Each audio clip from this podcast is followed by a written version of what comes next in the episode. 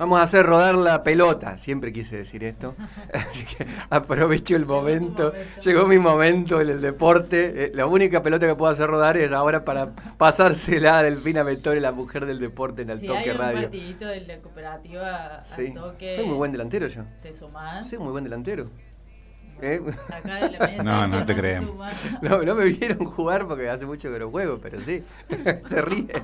Ailén Babino, un olfato de gol tengo, no es por esta nariz. eh. Como eh, Palermo, el optimista Claro, amigo, sí, optimista. eh, Lo que me caracteriza es el optimismo. El optimismo. Sí, Eh, sí, en sí. todo, en todo. No, bueno, la columna de hoy, o sea, no Fue optimista. Fue optimista. En realidad fue es una oferta de Ah, solución. una parte de soluciones. Dice que va por ahí. Lo convencí. La convencí de que va por ahí. Pero vamos a hablar del deporte. eh, que, que el deporte, el fútbol nacional está en un gran momento, ¿no? Sí, sí, sí, sí. Pero vamos a hablar un poco de historia ahora, porque tenemos la, Sí, la- vamos a yo vi ayer un golazo de la, la selección de juvenil, sub-20, unos golazos. Romero. Sí, Romero, no, no, no. el tremendo. gol de Luca Romero. Tremendo. No, no, no. Impresionante. Yo, a, esa edad hay gente que no puede pasar la pelota. A mí, ¿sabes lo que más, Dos metros. Arrancó de mitad de cancha. a mí ¿sabes lo que más placer me da? Que nació en México. O sea, sacarle, sacarle un jugador así a lo mexicano como que un placer extra. Usted nunca piensa en la patria grande, en los hermanos mexicanos, los odia a los no, mexicanos. bueno, los mexicanos no son parte de la patria grande. Por eso, No, o sea, por eso eh, No, Latinoamérica Twitter- está como está, porque Sí. odia a los mexicanos, odia a los chilenos, o sea, déjese Twitter joder. ayer con el gol de Lucas Romero se hizo un festín Sí, contra. México eh, diciendo esto, y la primera vez que un que México saca un jugador o nace en México un jugador eh, Sí, de sí, esas características bien. que parece que va a ser importante elige jugar para Que Argentina es de padre- eh, padre o se madre besa argentina. el escudo haciendo Sí. ese golazo se besó el escudo y todo no impresionante ¿Es de padre o madre argentina? Eh, O- padre pa- creo los dos Los dos, los dos me parece. Ah, Lo que pasa es que se fue, se fueron con la crisis 2001, se fueron. Sí. Y eh, bueno, nació en México. ¿Usted dónde hubiera elegido jugar? ¿En qué selección? Jugó en España y ahora juega en Italia, digamos. Claro. Pero ¿Dónde tiene más probabilidades sí, de ganar algo. yo en Timbuktu, qué sé yo. O sea, lo único No, que- si usted fuera Lucas Romero, ¿dónde Ah, si fuera Luca jugar? Romero, claro. No, si, si fuera yo, elegiría jugar en, ¿En qué? en cualquier selección que me pongan, digamos. Pero no, eh, no, si fuera Luca Romero, claro, en Argentina. Usted dice claro. que comería banco en cualquier otra. Sí, sí. golazo impresionante. Impresionante. Bueno, Bueno, Bueno, vamos, no saqué el tema. la sub-20 Sí. que eh, ganó, pasó a, la- a octavos de final con puntaje perfecto, así que bueno, Sí. ilusiona también. Es la revancha para. Sí. gracias a, a Chiqui Chiqui Tapia Tapia. para. Mascherano. La revancha. Ese es el candidato de Cristina, no sé cómo no lo ve. es el candidato a, a- a- a a llevarnos adelante la soberanía El económica. Y Romina de Gran Hermano. Claro, ahí estaba la fórmula. ahí está la Ahí fórmula. Vamos a hablar en serio, vamos a hablar de historia del fútbol femenino. De historia, vamos a irnos a una efeméride. Algo de esto hemos mencionado eh, hace ya, hará un poco más de un mes, eh, sí, dos meses seguro, cuando hablamos de quién era Mercedes Luna, que la mencionamos porque el torneo oficial femenino de la Liga Regional de Río Cuarto de Primera División eh, lleva el nombre de ella, de, de Mercedes Luna. Entonces, bueno, cuando repasamos un poco quién, quién era Mechi, a quien le decían la Pele, hablamos un poco de este partido que hoy nos vamos a meter en profundidad porque se cumplieron ahora un nuevo aniversario, digamos, fue el 25 de mayo de 1965, el partido que se disputó entre Centro Cultural Alberdi, equipo de la ciudad de Río Cuarto, ¿En cancha de Alberdi fue? cancha de estudiantes. Bien. Y Ah, lo habías contado, sí. Sí.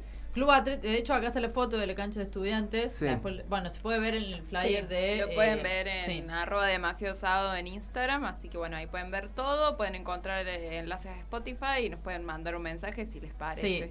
De hecho, vamos a mencionar ahora todo el equipo de Tigre también. Pueden mandar mensajes, a lo mejor. No estaba Massa entre los jugadores, había un Massa No, ahí. de, perdón, de Alberti. A, eh, a lo mejor alguien de la ciudad conoce a alguna de las jugadoras también y puede dejar un mensaje. Eh, y bueno, jugó Centro Cultural Alberdi contra Club Atlético Tigre de la ciudad de, de Buenos Aires en cancha de estudiantes que en la foto eh, que está en el flyer se puede observar, de hecho también eh, hay otra foto donde la foto que está en el flyer es el equipo de Alberdi.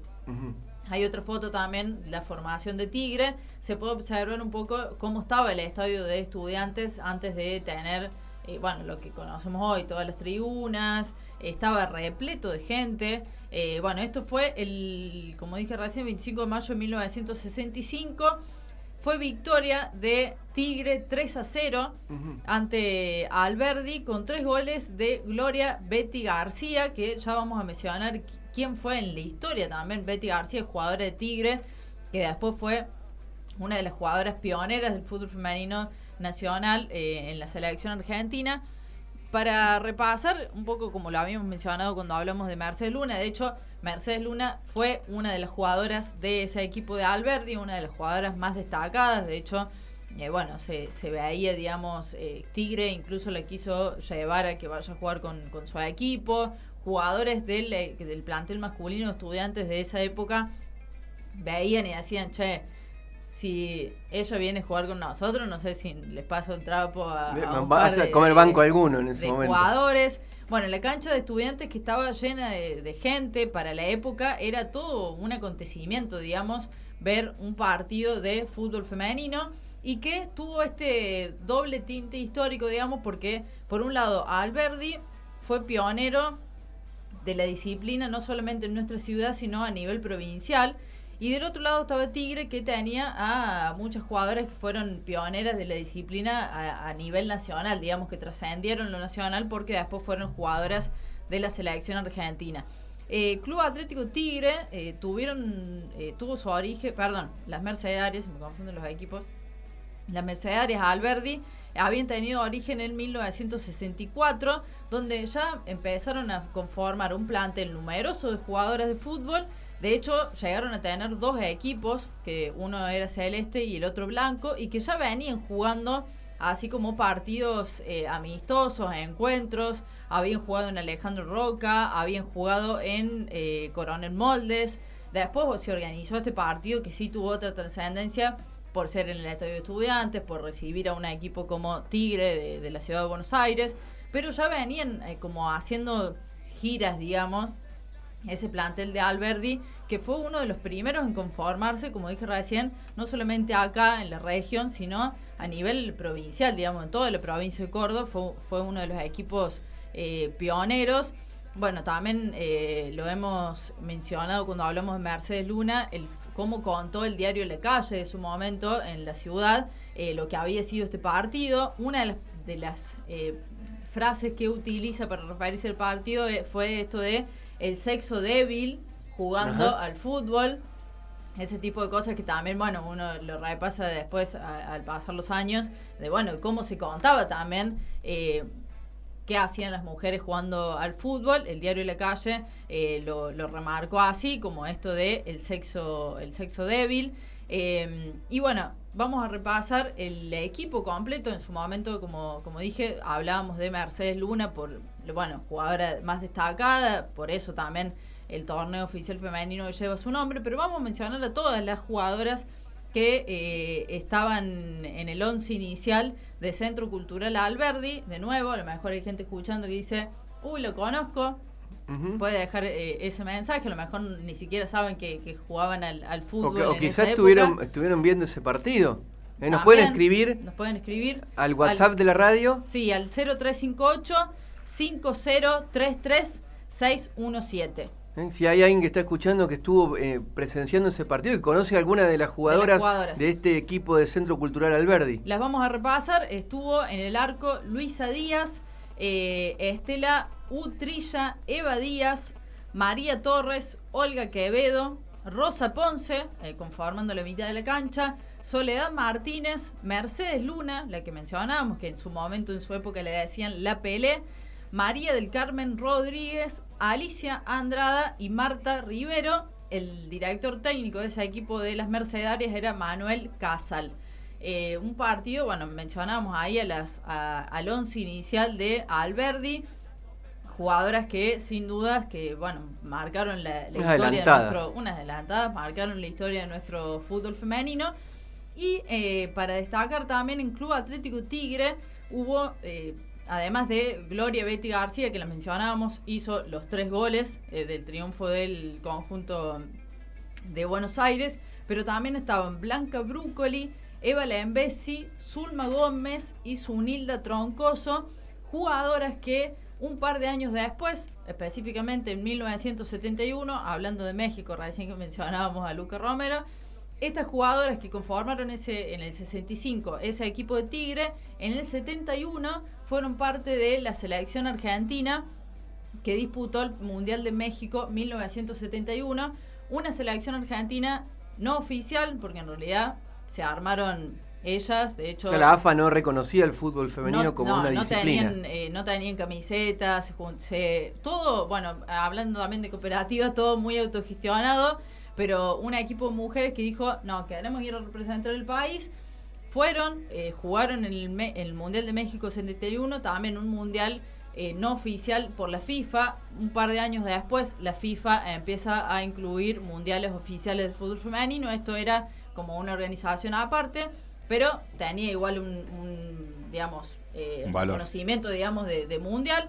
Fue esto en México 1971, donde hay un partido histórico en el Estadio Azteca, eh, donde Argentina, se me fue el papelito. Acá lo estoy viendo, el papelito ahí, está marcado. Está marcado. Eh, una foto del Estadio Azteca.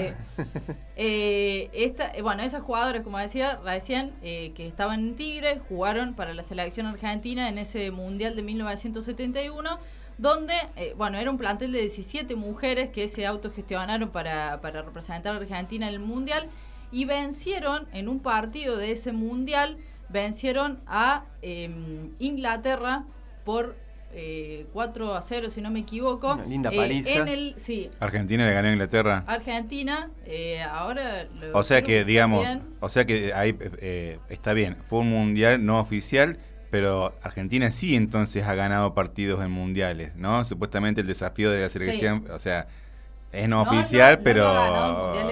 pero yo lo consideraría como un partido ganado en el mundial. Usted se refiere a la selección femenina. A la selección femenina, que tiene el desafío de ganar un partido en, este, este, mundial, porque nunca ha ganado partidos ah, mundiales, pero bueno, ahí ha sido no oficial, pero ha ganado. No, y esto fue el 21 de agosto de 1971 en el Estadio Azteca, donde Argentina le ganó 4-1, yo había dicho 4-0, 4-1 a eh, Inglaterra en ese mundial, que bueno, esto se, después con lo que pasó con Diego en el mundial de eh, México también, 86, eh, se dice, bueno, no fue el primer triunfo ese de Argentina contra Inglaterra encima en el Estadio Azteca, unos años antes también se había dado en el mismo escenario también contra Inglaterra un triunfazo, de hecho fueron cuatro goles de Elba Selva, una de las jugadoras de ese plantel, 17 jugadoras de Argentina que tuvo entre sus filas a esas futbolistas que mencioné recién que habían jugado un par de años antes acá en la ciudad de Río Cuarto ante Alberdi.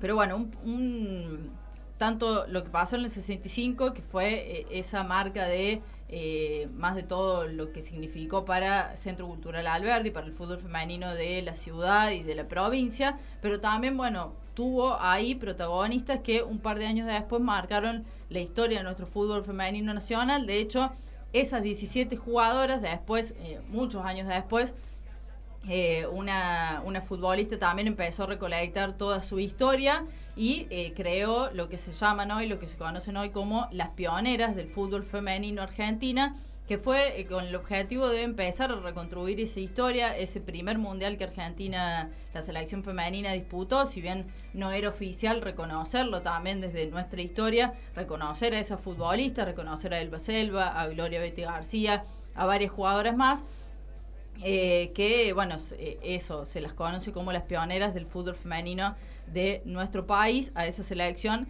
que jugó en México 71 y que bueno, tiene un par de nombres ahí que uh, en el 65 estuvieron jugando ese partido el un 25 de mayo, como recordamos, por eso lo trajimos ahora eh, en esta fecha, un 25 de mayo del 65, ese partido que para nuestro fútbol femenino pasó a la historia. Bueno, esto de reivindicar, digamos, muchos nombres que eh, fueron, fueron olvidados y que fueron parte de, son parte hoy de nuestra historia y del presente del, fútbol femenino. Todas estas historias las pueden encontrar en la publicación, en el libro que al toque eh, gráfica ha hecho en forma conjunta con Unirío Editores que se llama Miralas Gambetear. Miralas Gambetear, el libro, de hecho tenemos todavía ejemplares, eh, lo editamos en el 2019.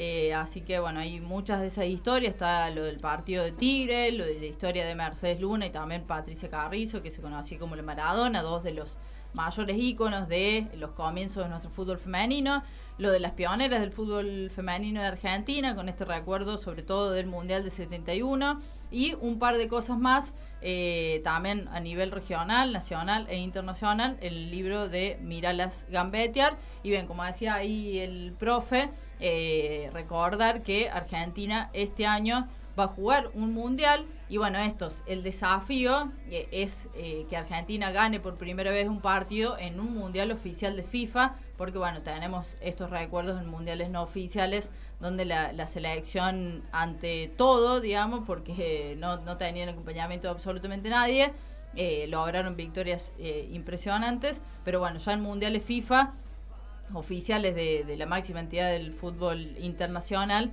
eh, Argentina todavía no, no ganó un partido, así que en el Mundial que se va a disputar en julio en Australia y Nueva Zelanda, la selección va a tener ese, ese desafío. Gracias Delfina Vetore por haber traído la información deportiva a Demasiado Sábado.